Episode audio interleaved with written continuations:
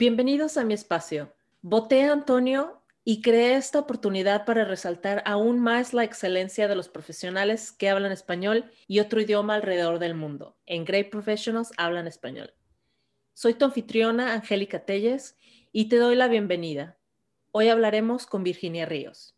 Virginia ha estado ya con nosotros participando en el episodio de Marketing Digital y hoy la he invitado para compartir su conocimiento con nosotros sobre un tema que nos apasiona realmente a las dos y también a Great Professionals Hablan Español, que es muy importante para nosotros, y esto es la diversidad e inclusión.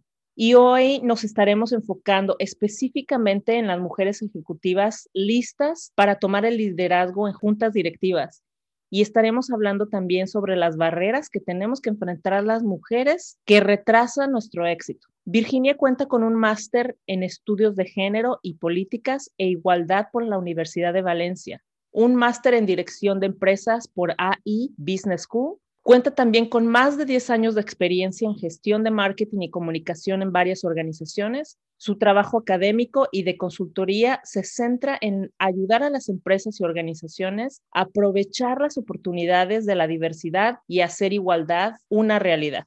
Virginia es la autora de Estudio de Barrera y Palancas de la Mujer Ejecutiva en su camino y alta dirección empresarial y este estudio fue realizado en el 2020. Virginia, hace muy poquito tiempo que hiciste este estudio. ¿Por qué no me platicas un poquito sobre él y también quizás las conclusiones sobre este estudio? Gracias, Angélica, por la invitación. Este estudio lo hice el año pasado y es un estudio cualitativo que trae el conocimiento que ya teníamos y lo une a experiencias de altas directivas y consejeras de España. Las mujeres en altos cargos siguen siendo excepciones y para llegar a la cima tienen que reunir una gran cantidad de factores. No me refiero a solamente su experiencia académica y profesional, que es una de ellas, la formación y preparación continua, pero también su ambición, su autoestima, el esfuerzo personal, una red de apoyo sólida, una constante superación de la inercia tradicional que tienen en las organizaciones en forma de sesgos conscientes e inconscientes, que es lo que inercia tradicional, porque está no solamente en los hombres, está en las mujeres también y tenemos que ir cambiándola para que todas las organizaciones sean mejores. Estos factores evidencian que hay una discriminación las estadísticas lo dicen, no hay suficientes mujeres, las mujeres no llegan todavía a ser la mitad de los altos cargos y nos falta un largo trecho para llegar allí. Y por otra parte, una gran tradición del marketing que pone como ideales elementos masculinos, perpetúan el estereotipo del ejecutivo que no beneficia a las mujeres. Hay una serie de propuestas que hacemos, sobre todo eh, apoyando la tendencia al liderazgo inclusivo y transformacional, que permite la autenticidad de todas las personas para que podamos ser felices en nuestro trabajo y dar lo mejor de nosotros para que se lleguen a los objetivos empresariales y corporativos. Virginia, entonces lo que tú me acabas de decir es que las mujeres son discriminadas en el ambiente laboral y eso hace que no lleguen tan alto como deberían lo que vemos es que aunque puedan existir casos de discriminación, sobre todo se pueden ver en el ámbito legal, la discriminación más difícil de gestionar realmente es la más sutil, la inconsciente. Incluso las personas que podemos decir, yo no soy machista, yo creo en la igualdad, siempre tenemos pequeñas cosas que seguir trabajando para que nuestras decisiones no frenen el crecimiento de las mujeres son las pequeñas cosas del día a día que hacen que las mujeres no lleguen, ¿no? Entonces, y lo que es peor, abandonan muchas veces la carrera a la cima. Por ejemplo, un error es pensar que las mujeres con hijos no pueden viajar por negocio. Es muy común, se sigue pensando en ese sentido. Incluso cuando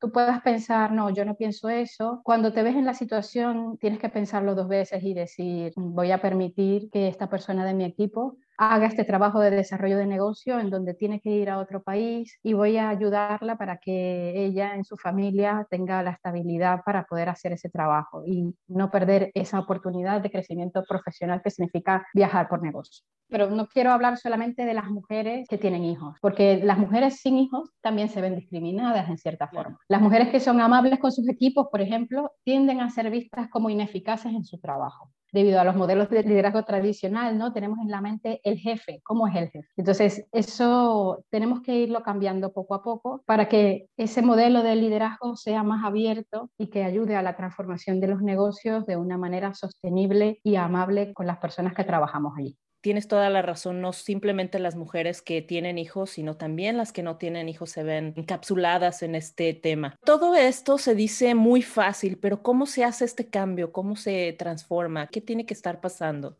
Sí, en la medida que hablo con más empresas y más mujeres ejecutivas, me queda claro que la estrategia debe venir de arriba y ser transversal. No puede ser algo de solamente recursos humanos, sino tiene que estar en los valores de la empresa, cómo vivimos en el día a día. Así como está cambiando elementos como la sostenibilidad ambiental, pero también esa sostenibilidad llevarla a otros aspectos de la vida.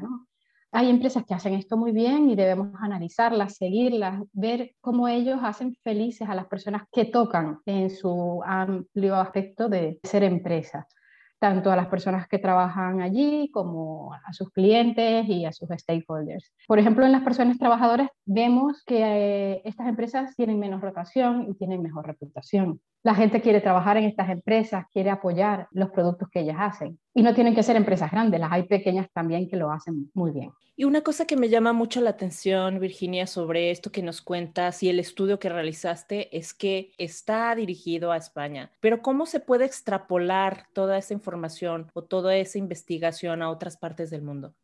Hasta cierto punto se puede extrapolar en algunos puntos. Por ejemplo, el perfil de directiva se parece mucho en muchas partes del mundo. Son mujeres con una alta preparación, una gran ambición profesional. Si bien en cada región hay variantes culturales que hacen que, por ejemplo, la maternidad pese más, porque hay menos corresponsabilidad de las parejas, porque se identifica un mayor grado de machismo en las organizaciones. Por ejemplo, Latinoamérica está en muchos indicadores al nivel de Asia, ¿no? a nivel de directivas, consejeras, no solo numéricamente, sino también cuando vemos en qué momento las mujeres empiezan a dejar los trabajos son culturas donde la maternidad es importante y eso no es nada malo, al contrario, el cuidado no debería estar contrapuesto a la economía.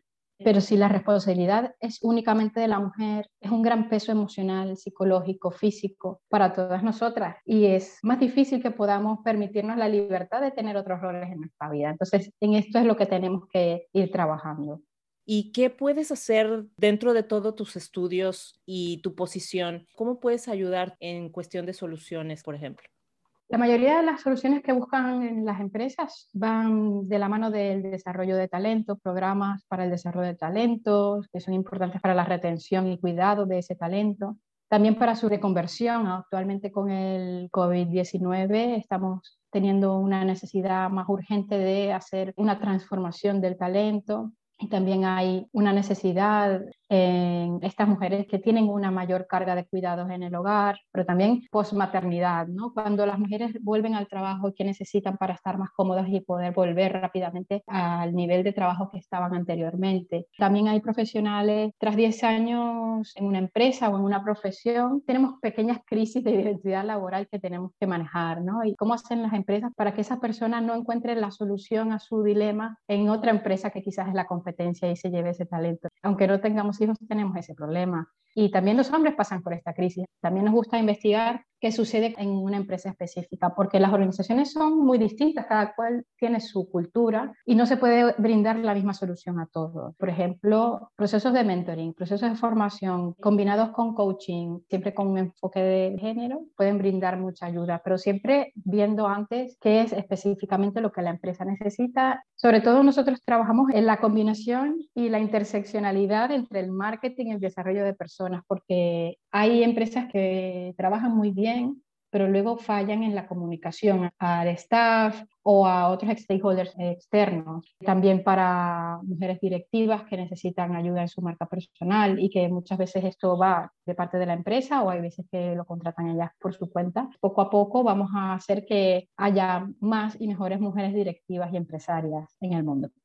Virginia, dentro de las gráficas que tú compartes conmigo. Me llama mucho la atención en las dos gráficas que me presentas que Noruega tiene un alto número de mujeres representadas en los, en los boards. ¿Qué está sucediendo en ese tipo de culturas que nos falta a los demás para llegar ahí? El caso de Noruega y otros países escandinavos es muy particular porque son países que ya tienen en su cultura este tipo de medidas y que han comenzado mucho antes que el resto de nosotros a implementar, por ejemplo, políticas de cuotas, tanto en política como a nivel de empresas, y eso va cambiando poco a poco la cultura del país. Eso va a permitir que se rompan mitos acerca de las mujeres. También esos países tienen una cultura de poder distinta a la que tenemos nosotros. Son culturas más abiertas y más cercanas con las personas que tienen poder y que se ha comprobado que eso influye también en cómo las mujeres son vistas en el poder y cómo van llegando. Creo que podríamos pasarnos mucho más tiempo hablando sobre este tema. Virginia, yo te quiero agradecer este tiempo que pasamos juntas. He aprendido muchísimo, me encantó escuchar todo lo que has hecho, el trabajo que has realizado Muchas gracias por estar con nosotros el día de hoy, Virginia. Gracias, Angélica, y gracias a Great Professionals Hablan Español. Hasta pronto. Muchas gracias por escuchar Great Professionals Hablan Español. En el siguiente episodio hablaré con a quien yo voté, Antonio Urdaneta, sobre el acoso sexual en las organizaciones. No te lo pierdas.